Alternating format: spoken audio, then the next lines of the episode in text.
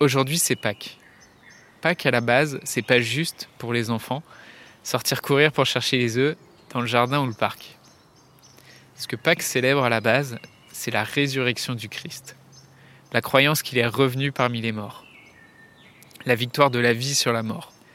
Alors peu importe ce à quoi tu crois, peu importe ta religion, peu importe que tu sois athée ou croyant, ce qui va se passer après ta mort relève de ta croyance. Mais ce qui va se passer avant ta mort relève de ta décision. Dans un monde où la question de la mort est souvent taboue, où vivre un deuil signifie encore être jugé, provoquer de la gêne, de l'incompréhension, quand ce n'est pas de la pitié, la grande question est celle-ci. Comment des orphelins comme nous, qui avons vécu très tôt la mort d'un parent, qui ne voulons pas porter ce poids sur nos épaules toute notre vie, ni qu'il impacte nos relations actuelles, comment nous pouvons y donner un sens nouveau, construire des relations plus profondes, et surtout, comment nous reprenons le pouvoir sur nos vies. Mon nom est Johan, et bienvenue chez les orphelins résilients. Être confronté à la mort d'un parent ou des deux parents, ça t'a sûrement confronté à la question de ce qui se passait après la mort. Et tu t'es sûrement demandé, est-ce qu'il existe une vie après la mort? Et j'aimerais prendre volontairement aujourd'hui à contre-pied cette question. Parce que j'ai vu plusieurs publications, des livres, des vidéos qui, qui abordent ces questions ésotériques, et parfois dans des termes un peu racoleurs, pour attirer des clics, pour attirer la curiosité, des questions, euh, des questions ésotériques qui parlent de qui parle d'expériences de, de mort imminente, de réincarnation, etc. Et mon titre préféré, ça serait encore euh, La preuve scientifique, où euh, la science a prouvé qu'il existait une vie après la mort. Et, ensuite, on va aborder ce thème de façon ésotérique, comme si invoquer la science, en fait, suffisait à mettre tout le monde d'accord.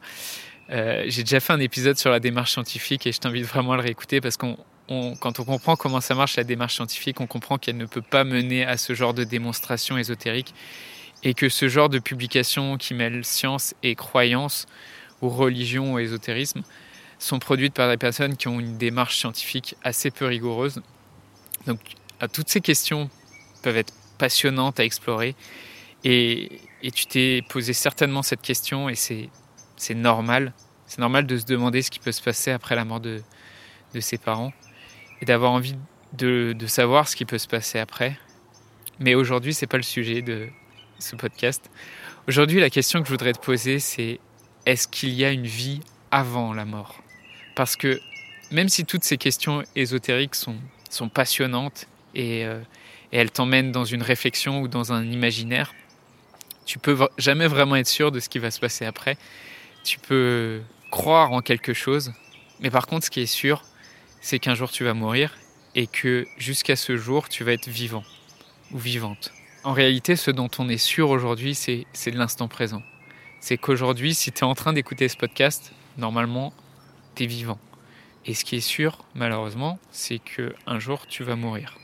La, bonne, question à, se poser, c'est pas qu'est-ce qui va se passer après, qu'est-ce que je vais faire euh, jusqu'à ce jour pour m'assurer d'aller au paradis, pour pour m'assurer de me réincarner, la résurrection, parce que ça, ça relève de la croyance de chacun. La bonne question, c'est qu'est-ce que tu vas faire de chaque jour de ta vie jusqu'à ta mort? Comment vas-tu remplir ta vie avant ta mort? Ça, c'est une vraie question concrète, réelle et tangible. Puisque je vais disparaître, comment je vais remplir ma vie? De quoi je vais la nourrir? Qu'est-ce que j'ai envie de faire? Comment j'ai envie de contribuer? Ici, mon but, c'est de poser la question. Parce qu'en posant la question, consciemment ou inconsciemment, ton cerveau cherche une réponse. Comment vas-tu nourrir ta vie? Qui veux-tu être? Avec qui as-tu envie de composer ta vie et de partager ça? Est-ce que tu vas être quelqu'un qui a trop peur de la mort et qui veut s'évader dans des croyances ou dans un imaginaire Est-ce que tu te, laisses paralyser par cette peur de la mort et tu la laisses t'empêcher de vivre des expériences, t'empêcher de vivre des aventures? Et est-ce que tu la laisses faire que tu te recroquevilles sur toi-même, que tu t'isoles? Ou est-ce que tu vas t'autoriser à vivre? Et quitte à mourir un jour, tu vas te permettre de vivre des aventures, d'expérimenter cette vie qui est si précieuse, de faire des rencontres, des voyages, de vivre une vie de couple ou une vie de famille, une vie où, où tu des autres et où tu apprends aussi de toi. Cette question-là, c'est toi qui décides d'y répondre. Ça n'a rien d'imaginaire, ça n'a rien de fictif ou d'une croyance, c'est très concret. Comment vas-tu remplir ta vie jusqu'à ta mort?